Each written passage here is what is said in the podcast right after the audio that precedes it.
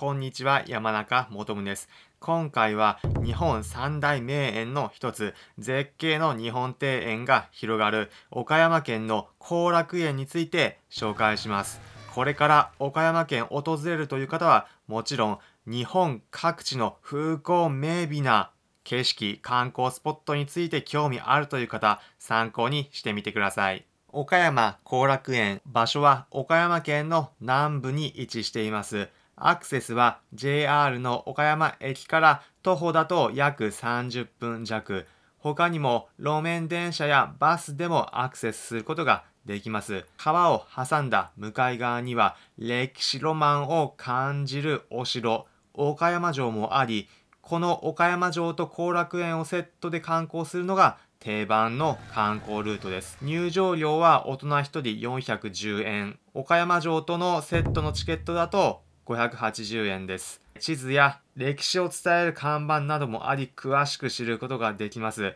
園内入るとまずその絶景に圧倒されます。綺麗に整備された芝生、小川のせせらぎ、小さな風情のある橋、そして能を舞う建物などが整備されているんです。あまりの綺麗さに息を飲む言葉を失うほどの美しさに圧倒されること間違いなしです。また市街地にありながら自然を感じさせる林なども整備されて日本スタイルのゆっくりリラックスできる散歩道整備されているんですこの後楽園作られたのは江戸時代の17世紀末1687年頃に着工して約14年の歳月を経て1700年頃に一旦の完成を見たという経過です。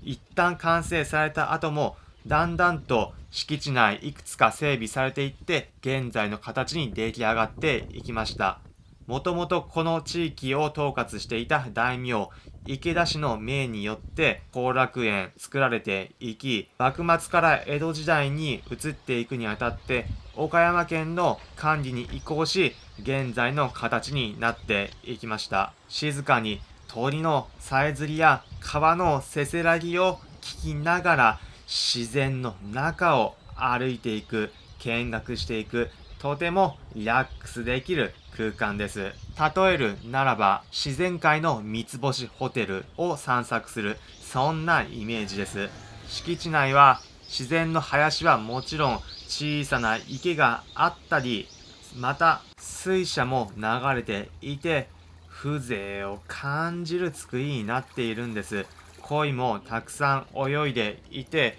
日本庭園ならではのリラックスした時間を過ごすことができます。鯉は白と赤の紅白色以外にも黒や金色の鯉などを池の前で眺めることができます。池に泳ぐ鯉から視線を上に移していくと遠く広がる広大な敷地の庭園佇みながら見学することができます。夕方の時間帯だと夕日に照らされた後楽園とてもロマンチックです。敷地内には基本的に道が整備されているので道沿い気軽に歩くことができますまた池の上には小さな橋が架けられている箇所もあるのでちょっとした冒険気分も味わうことができます後楽園の敷地内中央部分に唯心山という名前の小高い丘が築かれていて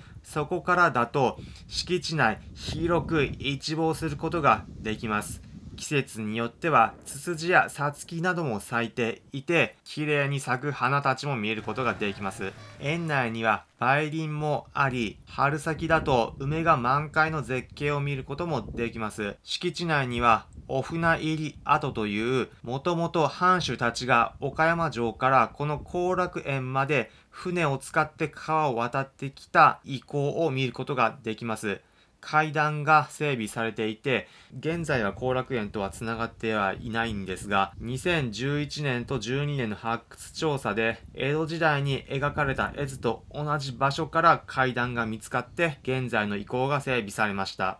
河口の滝という平地の日本庭園にありながら、段差を使ってさーっと音が流れるように整備された自然を感じられる滝も敷地内にはあります。江戸時代の和歌には花の色が滝の水によってよりよく綺麗に見えたという風情の歌が読まれています。敷地内にはまた流天という色彩に富んだ建物もあります。藩主の庭回りや来賓客の接待などの時に休憩所として使われた建物です。この建物なんと敷地の中を川が通っているんです。板や飛び石を渡っていき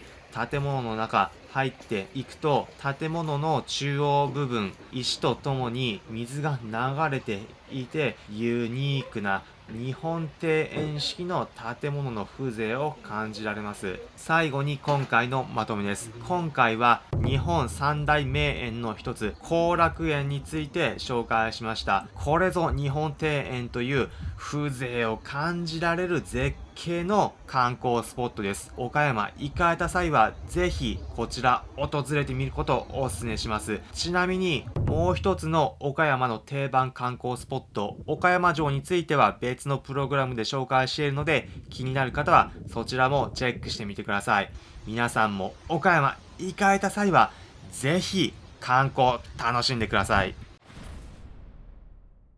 参考になったという方はいいねの高評価またチャンネル登録お願いします。